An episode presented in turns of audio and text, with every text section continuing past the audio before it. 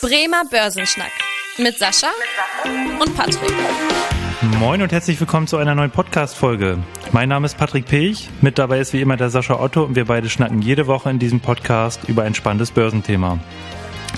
Und letzte Woche haben wir ja bereits über den Preisanstieg in vielen Bereichen gesprochen und auch darüber, dass die Inflation auch eine wirkliche Gefahr für die Börse darstellen könnte. Und in dieser Woche werfen wir mal einen Blick auf die Baubranche, die ja auch indirekt Einfluss auf die Inflation hat und wo es natürlich auch ganz spannend ist, wie sich die, diese Branche in Corona-Zeiten entwickelt hat. Unser Thema der Woche. Der Woche. Der Woche. Ja, Sascha, die Baubranche ist ja in vielen Ländern ja auch enorm wichtig, auch für die Gesamtwirtschaft. Beispielsweise in China macht die Baubranche rund ein Viertel der gesamten Wirtschaftsleistung aus. Und gerade in Corona-Zeiten hat natürlich die gesamte Branche, also alle Unternehmen, die da tätig waren, auch gelitten. Es gab ja beispielsweise Baustellen, die geschlossen wurden, auch in vielen europäischen Ländern. Und es gab Produktionsstopps, äh, sodass es auch zu Lieferschwierigkeiten kam. Also einige Häuslebauer haben das wahrscheinlich auch mitbekommen. Und weiterhin gibt es ja auch noch diese Probleme, dass wir hohe Preise auch für ähm, Dämmmaterialien und so weiter haben. Erstmal die Frage an dich, Sascha, wie sieht es aktuell in der Branche aus und konnten sich die Unternehmen jetzt zuletzt wieder ein bisschen erholen?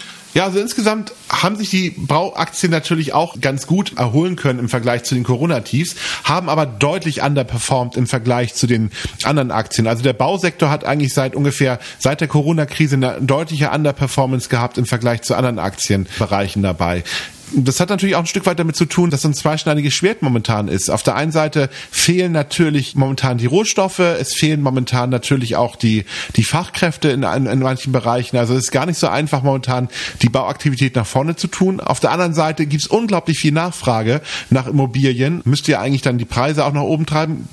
Tut es auch. Also die Preise im Bau steigen ja auch ganz massiv ähm, dabei und die Unternehmen äh, verdienen auch teilweise ein bisschen mehr Geld. Aber momentan ist natürlich noch so ein bisschen die Sorge, wie lange dauert es denn mit den ganzen, mit der Krise Baustopp, äh, mit den Baustoffen, ob die jetzt alle nochmal nachgeliefert werden können. Wir müssen ja quasi verschiedene Teile der Baubranche angucken, und zwar einmal den quasi Wohnungsbau, dann auch den Wirtschaftsbau, also von, von Unternehmen und so weiter und quasi aus dem öffentlichen Sektor noch der, der dritte Teil, also alles, was jetzt quasi irgendwie vom Staat in Auftrag gegeben wird. Da kann man ja auch dann, wenn man sich quasi die drei Sektoren anguckt, sehen, dass der Wirtschaftsbau halt sich immer noch nicht so richtig erholt hat. Also auch da irgendwie weiter rückgehende äh, Umsatzzahlen. Aber im Gegenzug der ähm, Wohnimmobilienmarkt sich ja schon erholt hat und jetzt auch wieder Wachstum ähm, erfährt und eigentlich schon wieder dieses Vorkrisenniveau erreicht hat. Ja, jetzt ist ja die Frage, ähm, auch gerade für diejenigen, die im Immobiliensektor aktiv sind, lohnt es sich weiter auf Wohnimmobilien zu setzen oder ähm, wie siehst du das an dieser Stelle? Insgesamt ist es ein Stück weit so, der Markt ist natürlich an und für sich inflationsgeschützt, weil wenn ich jetzt erstmal grundsätzlich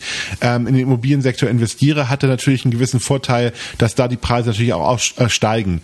Momentan sind die Immobilienpreise aber schon sehr gut äh, vorweggelaufen, weil viele natürlich ein Stück weit gekauft haben. Der Bausektor ein bisschen anders, weil der Bausektor profitiert natürlich auch von den Preissteigerungen nochmal ein Stück weit dabei. Also grundsätzlich ist es ein Bereich, den man, also wenn man die gesamte Wertschöpfungskette sich genau anschaut, gerade im Bau definitiv ähm, ähm berücksichtigen kann und auch dort investieren kann, wenn man möchte. Mhm. Okay, und dann äh, lass uns auch gerne mal nochmal so ein bisschen international gucken. Also hier in Deutschland sieht man ja auch so ein bisschen, was ich gesagt hatte, im Wirtschaftsbau jetzt eher eher ja, weitere Rückgänge, also keine große Erholung, also noch nicht die Vorkrisenniveaus erreicht. Der Wohnungsbau läuft relativ gut. Wenn wir jetzt mal in die USA schauen, da sehen wir aktuell sogar so einen richtigen Boom, würde ich wieder sagen. Also, dass wir da unzählige Baugenehmigungen haben, also Auftragsbestände der Unternehmen wie vor der Finanzkrise, wo wir auch quasi diesen Immobilienboom hatten. Entsteht da jetzt wieder so eine Blase, die wir auch in der Finanzkrise gesehen haben?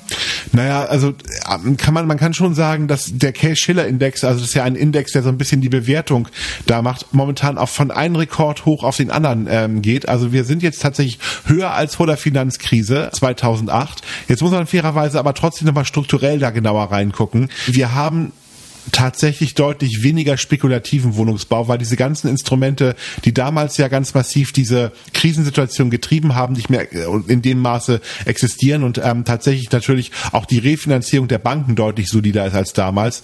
Äh, sicherlich ist das nicht schön und sicherlich kann ich mir auch vorstellen, dass auch in Amerika die Preise mal wieder sinken könnten. Es würde aber bei weitem nicht diese starken Auswirkungen haben, die wir jetzt 2008 gehabt haben. Also das nur als vielleicht kurze Interpretation dabei. Wie gesagt, teuer. Ich würde mir nicht unbedingt eine Immobilie in, in Amerika Amerika momentan kaufen. Ich glaube, dass das sehr, sehr stark überhitzt ist, aber auch kein allzu großes Risiko für die Märkte aktuell. Hm, Okay, genau. Dann lass uns nochmal gerne einen Blick auf China werfen. Gerade da stand der Immobiliensektor ja zuletzt auch im Fokus, also durch Evergrande, ähm, die ja äh, also ein, eines der größten Immobilienentwickler quasi, ähm, die ähm, Immobilien bauen in China. Und da ist ja auch so, dass die Leute da im Vorkasse zahlen und nun natürlich das Problem haben, dass sie auf ihre Wohnungen und Häuser warten. Der Konzern, der in Schwierigkeiten geraten ist und enorme Kreditschulden angehäuft hat, die jetzt auch in den nächsten Monaten äh, zum großen Teil fällig werden. Und mittlerweile ja auch andere Immobilienentwickler, die da unter Druck geraten, sei es jetzt auch Fantasia Holdings zum Beispiel, wo ja, wie ich schon eingangs gesagt hatte, der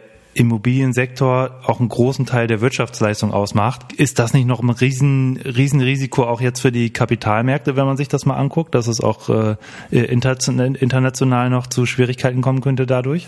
Also es wird auf jeden Fall eine Belastung sein. Es hat ja schon auch ähm, Auswirkungen auf die Kapitalmärkte gegeben, als äh, Evergrande die Zinszahlung nicht bedienen konnte. Mhm. Jetzt ist es aber natürlich ein Stück weit so, dass Evergrande hauptsächlich in China refinanziert ist, also bei den chinesischen Banken, also nicht wie bei Lehman äh, damals.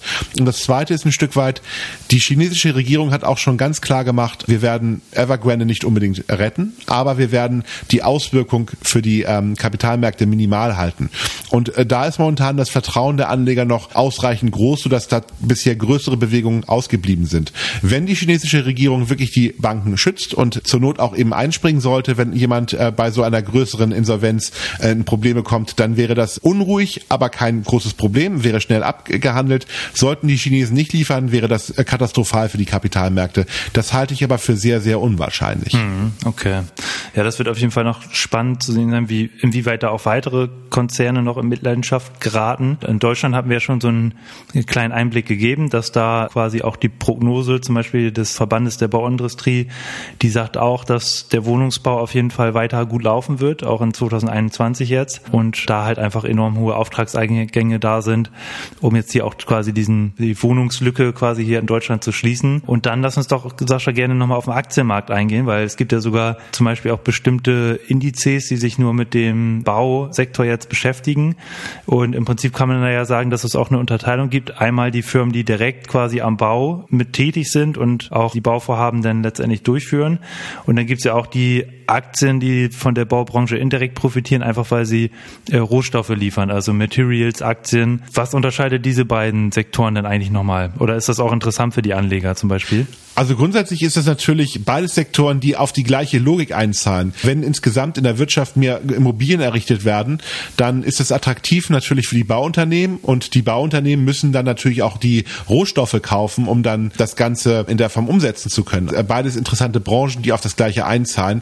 Aber natürlich ist es ein Stück weit so, dass die auch einen eigenen Zyklus haben und natürlich auch eigene Bereiche haben. Also wenn man zum Beispiel mal guckt, jetzt gerade im Baubereich, also sowas wie Hochtief oder Strabag, ähm, die ja auch sehr stark im Straßenbau tätig sind, oder Vinci jetzt zum Beispiel in Europa, alles große Bauunternehmen, die natürlich hauptsächlich die Großprojekte machen, dann sieht man da momentan, dass diese Aktien eigentlich recht günstig bewertet sind. Also man hat eine ganz gute Dividendenrendite, man hat eine sehr schöne Eigenkapitalrendite von 11 Prozent im Schnitt, man hat ein ganz günstiges Kurs-Buchwert-Verhältnis, KGV ist auch nochmal günstig bewertet und die sind auch noch relativ groß. Also das sind so ein bisschen, ich sag mal, solide Aktien, die natürlich auch dann tatsächlich eigentlich kontinuierlich gute Erträge bringen. Also äh, Titel, häufig auch Aktien, die man in so ein bisschen konservativeren Depots findet von der Situation her.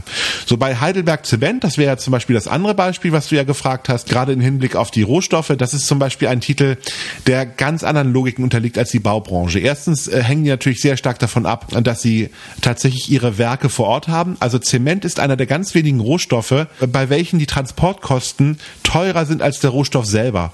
Und deswegen ist es natürlich zum Beispiel für die immer ganz, ganz wichtig, dass sie ihre Produktionsstätten, also ihre ähm, die Rohstoffgewinnung ganz in der Nähe von den Bauunternehmen haben. Es würde sich überhaupt nicht lohnen, jetzt Zement aus China nach Europa zu bringen, weil dafür ist das Zement viel zu günstig. So, und das sind so, so, so Dinge dabei. Dann ist das Thema Umwelt natürlich auch gerade bei solchen Unternehmen eine ganz entscheidende Rolle, weil natürlich auch gerade die Förderung der Baurohstoffe mh, hm, teilweise nicht ganz sauber ist. Das heißt, ähm, dass da natürlich auch Nachhaltigkeitsthemen noch eine etwas größere Rolle spielen als jetzt bei den Bauunternehmen. Also das sind so die anderen Logiken dabei. Aber auch diese Unternehmen sind natürlich interessant und haben natürlich, profitieren natürlich auch von diesem Bauboom, ganz klar. Hm. Und was man natürlich auch sagen muss, es sind auch konjunkturzyklische Unternehmen, ne? also die quasi auch gute Gewinne oder Umsätze erzielen, wenn es konjunkturell gerade gut läuft und andererseits in Krisenzeiten dann natürlich auch entsprechend nachgeben. Was man auch dazu sagen muss, du hattest es schon mal erwähnt, hat die Branche ja auch derzeit mit einigen Problemen zu kämpfen. Also einmal natürlich diese Lieferknappheit von einigen Rohstoffen und die sehr, sehr teuren Preise, die natürlich zum Teil dann auch an die Verbraucher oder an diejenigen, die die Projekte in Auftrag geben, weitergegeben werden aber auch das Thema ähm, Fachkräftemangel in vielen Bereichen, Ingenieure und so weiter, die da fehlen. Zum Teil ja auch immer noch diese Bürokratie, wo die Branche mit zu kämpfen hat, wo man natürlich gucken muss, ob jetzt die neue Regierung da in irgendeiner Weise Verbesserungen durchführen kann, dass Baugenehmigungen schneller erteilt werden können und so weiter. Aber durchaus ja auch einige Herausforderungen, vor der die Branche jetzt steht. Also vielleicht noch so ein kleines Fazit von dir, Sascha. Jetzt eher Daumen hoch oder eher Daumen runter bei der Branche? Also grundsätzlich leicht Daumen nach oben, weil ich glaube tatsächlich, dass die Bauaktivität auch so so ein bisschen äh, mit anziehender Konjunktur weiter nach oben gehen wird. Ich glaube aber tatsächlich, dass das Thema Inflation und äh, Preise auch nochmal so ein bisschen in deren Bücher reingehen wird. Das heißt, die werden zukünftig nicht so starke Margen haben, weil ich glaube, dass die Baupreise jetzt weiter steigen, aber nicht so stark wie die Materialkosten. Und ähm, deswegen würde ich sagen, kann man grundsätzlich ins Depot beinehmen. Man sollte aber nicht erwarten, dass da jetzt eine richtige Rallye entsteht. Also wenn man ihn als konservativen Dividendentitel mit aufnehmen möchte, das ein oder andere Bauunternehmen spricht da nichts gegen. Aber die Bäume Bäume werden da nicht in den Himmel, Himmel ja. wachsen. Okay, sehr schön. Dann würde ich sagen, haben wir doch ein, auch ein gutes Fazit. Oder Sascha, hast du noch irgendwas? Nö, aktuell gerade nicht. Okay, sehr schön. Dann würde ich sagen, kommen wir auch zum Ende der heutigen Podcast-Folge. Und wenn euch die Folge gefallen hat, wie immer, gerne dem Podcast hier folgen bei Spotify oder wo auch immer ihr den Podcast hier hört. Und wenn ihr Fragen oder Themenwünsche habt, gerne eine Mail schreiben an podcast.sparkasse-bremen.de. Gerne auch da das Feedback da lassen. Mein Name ist Patrick Pech. Ich bedanke mich wie immer für die äh, Aufmerksamkeit und freue mich, wenn ihr auch in der nächsten Woche wieder einschaltet. Bis dahin. Tschüss. Tschüss. Vielen Dank fürs Interesse. Das war der Bremer Börsenschnack, ein Podcast mit Sascha und Patrick. Noch ein kurzer Hinweis und an dieser Stelle liebe Grüße aus der Rechtsabteilung. Die gesprochenen Inhalte bilden die persönliche Meinung der handelnden Person, also in den meisten Fällen von Sascha und mir wieder. Sie stellen also keine Handlungsempfehlung zum Erwerb oder zur Veräußerung der genannten Wertpapiere oder anderer Finanzinstrumente der genannten Emittenten dar. Bei Fragen wende dich gerne an deinen Berater.